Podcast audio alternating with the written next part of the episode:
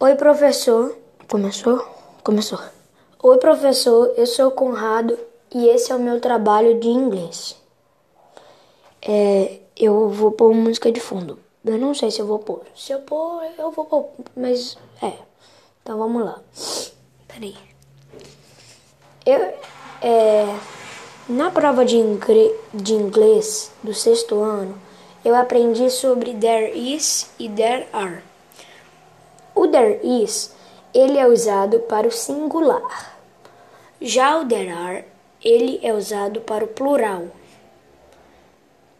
Também estudei sobre that, this, those e these.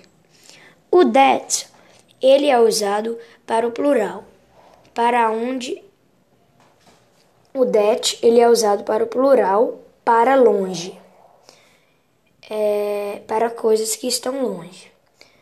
O this é usado no singular para coisas que estão perto.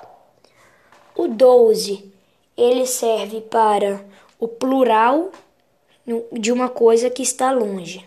E o dise é o plural de uma coisa que está perto. É, também estudei é, sobre os cômodos. É, sobre os cômodos. Estudamos muito também sobre os cômodos.